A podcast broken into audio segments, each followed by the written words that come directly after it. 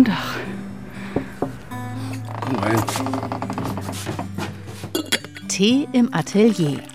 Ein Podcast mit Ulrike Jährling und Thorsten Schlüter. Und es gibt noch ein Vorwort. Ich bin Ulrike Jährling, arbeite eigentlich beim Deutschlandradio und bin verheiratet mit dem Künstler, dem Maler Thorsten Schlüter. Er hat sein großes Atelier in Berlin Mitte und ein kleineres auf der Insel Hiddensee. Wer mehr wissen will, schaut auf thorsten-schlüter.de, Schlüter mit UE, oder hört bei Neugierde diesen Podcast. In dem geht es nämlich um sein Leben mit der Kunst, um das Leben in der Kunst, auch um das Leben von der Kunst und ja, manchmal auch um die Dinge zwischen zwischen Mann und Frau, denn das sind wir nun mal.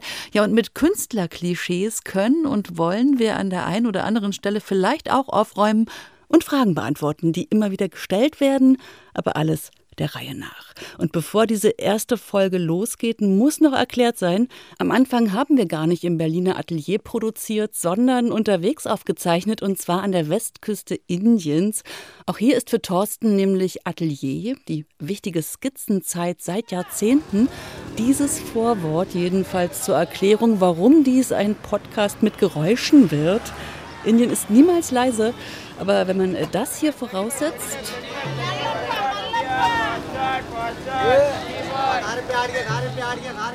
Dann kann man die folgende Dorflautstärke eigentlich ganz gut ertragen. Und jetzt geht's los. Folge 1. Erste Schritte. Das ist jetzt schon irgendwie eine aufregende Sache, einen Podcast aufzunehmen mit einem gestandenen, bildenden Berliner Künstler, der zufällig auch der eigene Ehemann ist. Und ich plaudere auch sofort aus dem Nähkästchen. Du, Thorsten, hast mal einen Wunsch geäußert, sogar mehrfach schon. Und zwar immer dann, wenn es bei uns im Alltag und auch im Ehealltag vielleicht mal hoch herging oder vielleicht auch nur normal stressig. Dann jedenfalls hast du schon mehrfach gesagt, Rike, kannst du bitte mal mit deiner Radiostimme mit mir sprechen? Ach, ist das schön gerade. So, und jetzt erfülle ich dir und vielleicht auch uns diesen Wunsch, weil ich es auch wirklich selbst absolut großartig und spannend finde, was sich da alles in deinem Atelier verbirgt, was dort entsteht und auch was dein Werdegang, dein Lebensweg angeht und auch dein Alltag, der ja manchmal auch unser Alltag ist und sehr speziell, würde ich sagen, aber dazu im Laufe des Podcasts mehr. Was ich jedenfalls sagen kann, ich lebe seit 18 Jahren an deiner Seite und Künstler-Ehe technisch bin ich volljährig. Würdest du mir zustimmen? unbedingt, unbedingt. Und nicht erst seit 18, nicht, nicht erst seit jetzt. Was muss denn eine Frau an deiner Seite mitbringen, dass du überhaupt weiter Künstler sein kannst? Was die mitbringen muss? Ja, eigentlich muss sie so das mitbringen, was du mitbringst. Aber damit ist ja nicht die Frage beantwortet.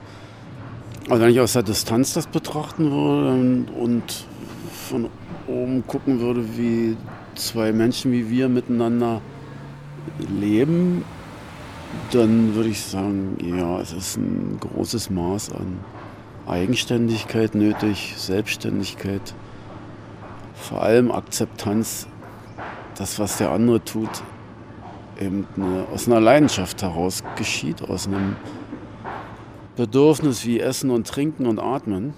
Also das ist, finde ich, ganz wichtig, dass das eine Partnerin, also meine Partnerin so mit nachvollziehen kann, wie existenziell das für meine für mein Leben auch ist. Also Kunst als Bedürfnis wie Essen, Trinken und Atmen, das halte ich gern mal fest.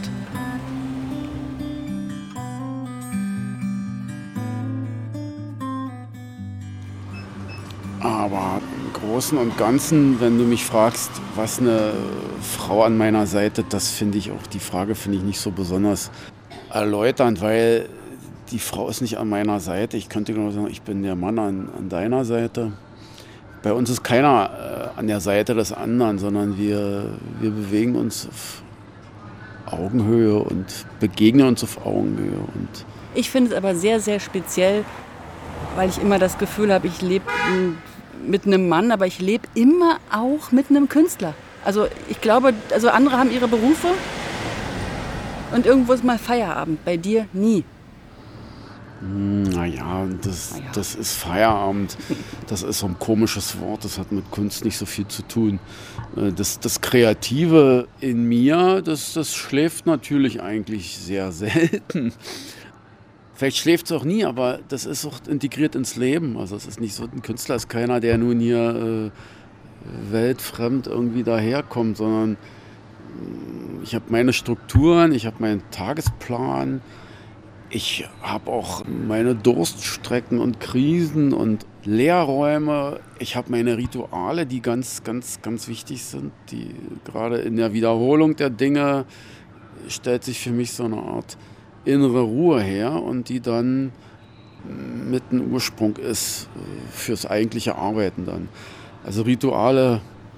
Ich würde über diese Rituale wahnsinnig gern noch sprechen, aber vorher vielleicht noch mal, wie so um so einen Teppich auszurollen, müssen wir ja sagen, diesen Podcast hören Menschen, die dich zum Teil gut kennen, vielleicht manche Sammler von dir. Ich denke aber auch an viele, die eher zum Beispiel mich kennen und dich nur als meinen Mann eben und irgendwie ist da auch was mit Kunst. Und ich glaube, wir müssen unbedingt auch ein bisschen in diese Richtung erzählen. Also ich nenne es mal wirklich einladen. Denn zu dir ins Atelier zu kommen, das geht ja nicht einfach so. Mit diesem Podcast vielleicht ein bisschen. Und es gab ja auch das Angebot, tatsächlich gern Fragen zu schicken. Und ich glaube, so zum Einstieg passt die Frage gut, die uns meine Freundin Gerda geschickt hat. Thorsten, erzähl doch mal von deinen Anfängen. Also wie hast du überhaupt angefangen, Künstler zu sein und was war so die erste Zeit oder wie lange hat es überhaupt gedauert, bis du gemerkt hast, du kannst jetzt davon leben? Das sind gleich viele Fragen und ich würde sie unbedingt gern aufdröseln und dieses, wann konntest du davon leben, wirklich erstmal weglassen. Denn als Kind denkst du über sowas ja überhaupt nicht nach und ich weiß, dass die Sache mit dem Künstler bei dir ganz, ganz früh da war. Das stimmt. Als kleiner Junge haben mich Kunstwerke magisch angezogen, eben vor allem Malerei. Und in der Familie bei uns war es auch so, dass wir, unsere Eltern und meine Tante, wir sind viel in Ausstellungen gewesen und Museen gegangen und ich habe das irgendwie auch immer wieder so als was für mich ganz Besonderes, aber auch Zwingendes empfunden als Kind schon, dass ich mir das anschaue und mich damit beschäftige. Sicher hatte ich auch gute Kunsterzieher dann später, aber ähm, ich war sieben Jahre und wollte Bogen und Schlösser bauen und Brücken und wollte aber auch Maler sein und das war parallel. Und den Wunsch, Bogen und Schlösser zu bauen, also Baumeister zu sein, fanden meine Eltern auch mal ganz prickelnd. Sowas finden dann Eltern ganz prickelnd. Ja. Aber ich, du hast mir mal gesagt, als Kind wusstest du, dass deine Bilder in Museen hängen sollen. Das hast du mir mal gesagt. Ja, das wusste ich, das Gefühl hatte ich, weil ich dachte, ich bin Maler und ich werde das auch ganz selbstverständlich sein. Also als kleiner Junge war für mich irgendwie die Vorstellung da, dass meine Bilder mal in Museen hängen werden. So, und nun war Gerdas Frage, was war so die erste Zeit? Und du hast auch gerade schon so im Hinterkopf die Architektur mit ins Spiel gebracht. War Weimar die erste Zeit auch als Maler, obwohl du da ja erstmal Architektur studiert hast? Ja, was ist die erste Zeit als Maler? Äh, die, die Malerei hat mich als, als von der Kindheit an begleitet. Später in der, in der Schulzeit, im Gymnasium habe ich abends und nachts nach der Schule gezeichnet und auch gemalt. Und derzeit gibt es auch das erste Selbstporträt und viele Skizzen und die ersten Versuche, Skizzenbücher zu füllen. Neben den schriftlichen Notizen auch tauchen dann die Zeichnungen in den Notizbüchern auf. In welchem Alter bist du jetzt? Pubertät. Bisschen davor noch, da ging es schon los und dann auch immer weiter gemacht. Aber ähm, die bildende Kunst zu studieren. Da kam von allen Seiten eher so der. Was heute auch immer noch so kommt. Der Tenor, ja genau, das ist brotlose Kunst und davon äh, kannst du nicht leben, denn und das ist alles so unsicher und so. Und das mit der Architektur, das ist doch toll, diese Vorstellung. Und das bist du auch, kannst du auch Kunst machen. Das ist so eine große Kunst sogar. Und alles klar, gut, stimmt und fand ich auch. Und da habe ich mich aus innerer Überzeugung dann eben auch für die Architektur entschieden und da mich dann für die Eignungsprüfung beworben mit meinen riesigen Mappen, die eigentlich dann eher für die bildende Kunst geeignet waren und wo ich dann immer wieder ungläubiges Staunen erntete schon in den Eignungsprüfungen. Warum du Architekt werden willst. Warum ich mit diesen großen Mappen und dann dort auftauche. Hm. Warte mal, jetzt machen wir mal irgendwie Cliffhanger. Ich würde sagen, wir nehmen die Fähre, die jetzt gleich kommt, fahren rüber und versuchen dort doch nochmal einen ruhigeren Platz zu kriegen, weil ständig Motorräder äh, im Podcast mag vielleicht auch keiner so gern. Heißt, wir packen dieses improvisierte Studio in dieser wunderschönen kleinen indischen Gaststätte ein, trinken den Nestcoffee noch aus und dann geht's auf die Fähre. Muss ich den jetzt austrinken? Und gleich geht's weiter.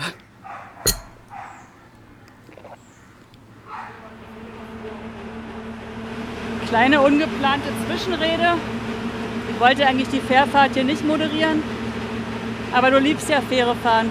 Ich liebe Fähre fahren. Weil hier ist Dreck, Krach und Gestank in einem. Genau, das ist richtig Indien. Und das ist die letzte Fähre ihrer Art.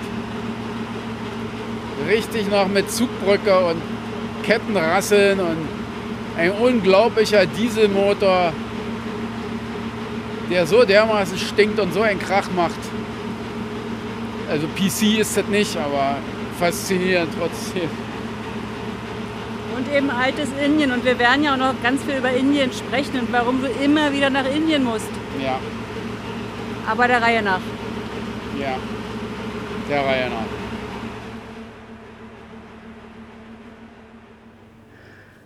Ja, nach so einer Fährfahrt hat man gleich den Anschluss vergessen. Wir waren in Weimar und es ging immer noch um Gerdas Frage, wie es eigentlich losging und so die erste Zeit. Du als Maler. In Weimar warst du Student. Naja, es war auch so, dass ich äh, ja, überlegt hatte, Kunsthochschule oder vielleicht doch noch Architektur war im Hinterkopf dabei. Und dann gab es die, die Fragestellung, nachdem wir mit der Abiturklasse in Weimar waren, längere Zeit, das hat mir so gut gefallen, das hat mich so beeindruckt und so fasziniert, diese Stadt und auch dieses das Studentenleben dort. Und das war schon was ganz Besonderes. Zu Ostzeiten war das Weimar war das Nonplusultra als Studentenstadt. Da gab es keine Polizeistunden in dem Sinne in den Clubs. Die hatten freie Hand, die Clubs von den Selbstverwaltung. Dort gab es äh, die Musikhochschule, da gab es die Architektur, da gab es äh, das Theater, da gab es die Klassik, da gab es den Jugendstil, da gab es das Bauers und die Uni war selbst, das ist ja bekanntermaßen in dem Pfanne Weldebau, da wo das Bauers sich gegründet hat mit diesen faszinierenden Skulpturen von Rodin und von Engelmann und die Wandmalereien und im Treppenhaus und überall atmet alles irgendwie Geist und, und Faszination. Du willst sagen, du bist in einem Tempel der Kreativität und zwar zu Ostzeiten. Man muss ja. sagen, es, wir reden von Mitte der 80er Jahre, wir reden von einer grauen DDR, auch ja. von einer grauen Stadt Weimar ja. und du da jetzt und, mittendrin. Und das hat mich, äh, diese Stadt hat mich mächtig gepusht und mein bester Freund, der war auch am Überlegen, der war auf Dresden geeicht und ich hatte eigentlich die Kunsthochschule in Weißensee auch auf dem Kika. Aber dann haben wir uns beide entschieden, wir gehen nach Weimar. Und die Architektur und die Kunst in Weimar war irgendwie für mich, innerlich war das für mich irgendwie eine Verbindung. Und habe das erstmal angefangen und habe aber tags studiert und nachts gemalt sozusagen. Und zwischendurch noch das Studentenleben in vollen Zügen genossen und auch noch meinen Sport gemacht. Und nachts gemalt, zu Hause oder schon im Atelierhaus? Na, das war dann eher in der Studentenbude. Das, man muss sich so vorstellen, man kam erstmal an und dann ist man in ein Studentenheim eingewiesen worden. Und diese Studentenheime waren völlig unterschiedlicher Natur. Da gab es den Langen Jakob, das war das einzige Hochhaus, was Weimar hatte, 30 Stöcker. Im Gauforum, im ehemaligen äh, Gauforum war auch ein Studentenwohnheim und da haben wir dann also am Anfang dort gewohnt. Das war also in diesem faschistoiden Bauwerk, war schon sehr, sehr gruselig. Diesen endlos langen, hohen Fluren und diesen schmalen, hohen Räumen. Das war aber nicht lange der Fall, weil dann äh, wurde die gesamte Seminargruppe umgesiedelt nach Weimar West. Da entstand ein Neubaugebiet und da gab es zwar noch keine Straßen. Da musste man sich dann also irgendwie die Schuhe immer ausziehen, wenn man über den Bahndamm kam, weil da nur noch Schlamm war und da vorher war die Altstadt sozusagen, da hatte man andere Schuhe an. und tappert dann durch den Schlamm da in sein noch nicht trocken gewohntes WBS 70 Gebäude. Das war der Horror. Äh, das waren diese Wohnungen, wo da haben neun Leute in einer Studentenwohnung gewohnt mit so einer durchreichen Küche und vier Mann in einem Zimmer. Und da ich ja sowieso schon immer ein bisschen das Problem hatte mit Gruppendynamik, das nicht so meins war, habe ich gesehen, dass ich so schnell wie möglich da rauskam und habe dann äh, in Weimar in der Altstadt überall äh, versucht, irgendwo eine Bude zu besetzen. Und es klappt aber alles nicht so richtig. Und dann war ich dann bei der KWV damals, die kommunale Wohnungsverwaltung der DDR, die über jede Wohnung ver verfügte, die in der DDR existierte und habe dort eben gefragt, die Wohnung steht leer und so, wie sieht es damit aus und könnte ich die haben? Da wurde natürlich immer wieder das abschlägig beschieden. Und dann kam ich an einen Typen, der sagte mir dann sozusagen im Rausgehen, so heimlich unter der Hand mehr oder weniger, wenn ich zwölf leerstehende Wohnungen nachweise in Weimar, dann die 13. dafür kriege ich Schlüssel. Und ich dachte, okay, es klingt zwar wie ein, wie ein Märchen, wie bei Dornröschen, so 13. und Fee und Schlüssel. Hat aber geklappt. Ich habe dann tatsächlich eine Studentenbude bekommen, ein ganz einfaches Teil natürlich mit einem Klo halbe Treppe und wie es sich so gehörte damals, und Gasflasche äh, und einen kleinen Gaskocher. Ein Wasserhahn gab es auch, Waschbecken. Ja, und da konnte ich dann eben künstlerisch arbeiten. Das war dann sozusagen für mich dann der Moment, wo ich dann auch sagen kann, jetzt kann ich nachts mich der Malerei widmen oder auch tagsüber. Und habe das dann so konsequent schizophren praktiziert, studieren und Malerei parallel.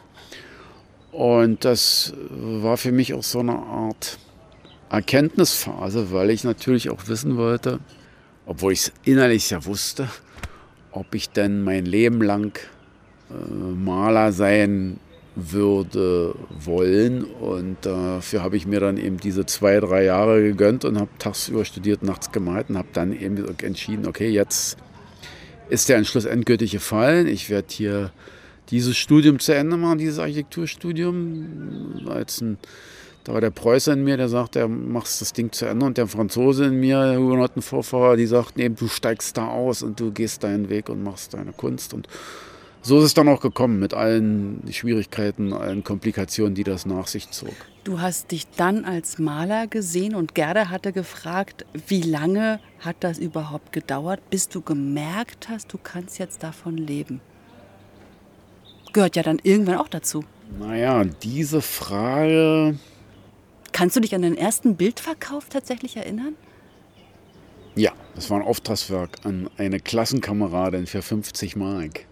Es ist sehr schön, weil Katrin hat die Frage geschickt, wie steht es denn um die Auftragskunst? Ist die verpönt? Das, Und so ging es also los. Die war verpönt, aber es gab ein Auftragswerk äh, von einer Klassenkameradin, die wollte ein, ein mystisches Bild äh, mit einem bleichen Schädel und einer äh, am Verglimmen befindlichen Kerze dazu das habe ich dann damals als, weiß ich, als 17-Jähriger oder so, habe ich dieses Bild gemalt dann und da habe ich da ein bisschen Geld für gekriegt.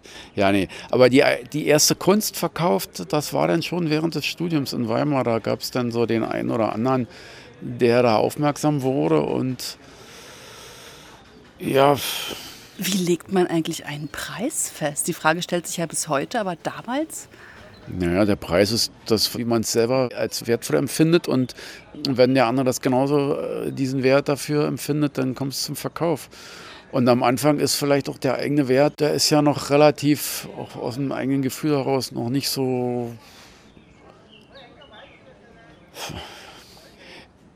Entscheidend bei der ganzen Geschichte ist immer gewesen, dass das nächste Bild gemalt werden konnte.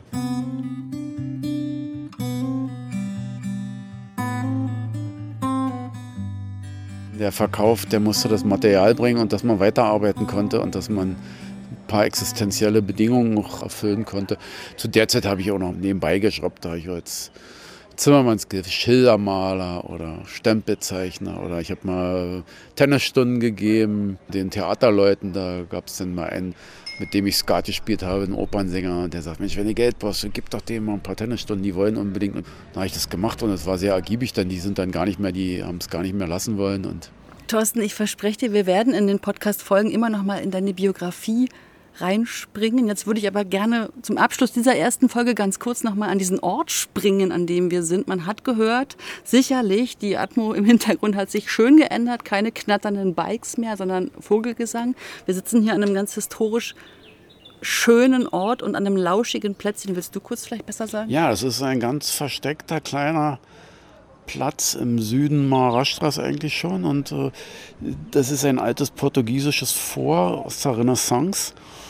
Und das ist wie, man könnte sich das vorstellen, wie aus, aus der Augsburger Puppenkiste erfunden eigentlich. Und in der Mitte ein kleiner Hof, der ist so groß wie vielleicht wie ein Wohnungsgrundriss in der Stadt. Und in der Mitte, da steht dann aber auch noch eine Kirche. Und äh, ringsrum hast du diesen Ausblick an einer Flussmündung aufs Meer. Und es ist also ein Platz, den kaum einer kennt. Und die haben hier auch fünf Tische, wo sie einem dann noch mal was zu essen servieren. Und deswegen haben wir hier eine kleine Rast gemacht.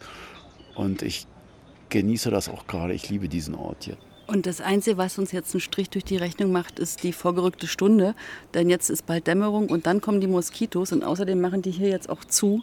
Ja, und der Soldat steht schon da, der aus der, aus der äh, Kolonialzeit noch übrig geblieben ist, weil die Portugiesen diesen Ort immer um jeden Preis verteilen wollten vor den ranrückenden indischen Truppen. Und insofern, ja, sollten wir jetzt auch gehen, bevor er uns jetzt auch noch arrestiert. Denn die haben ja garantiert noch einen Keller, wo sie eine Eisentür davor haben. Aber als Cliffhanger zur nächsten Folge will ich noch ein Geräusch kurz vorspielen und du darfst mir sofort deine Assoziation dazu sagen.